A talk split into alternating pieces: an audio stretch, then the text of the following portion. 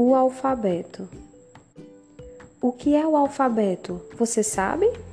O alfabeto são 26 letras formadas por B, C, D, F, G, H, J, L, M, N, P, Q, R, S, T, V, X, Z, que são as consoantes, e cinco letras que são as vogais.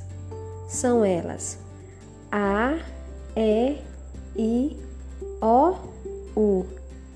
E ainda temos três letras estrangeiras que são K, W, Y. Usamos o alfabeto para expressar algo através da escrita. Ele é muito importante, pois serve para nos comunicar com alguém que está muito distante, fazer lista de compras, estudar, entre muitas outras coisas. Ele está presente o tempo todo em nosso dia a dia.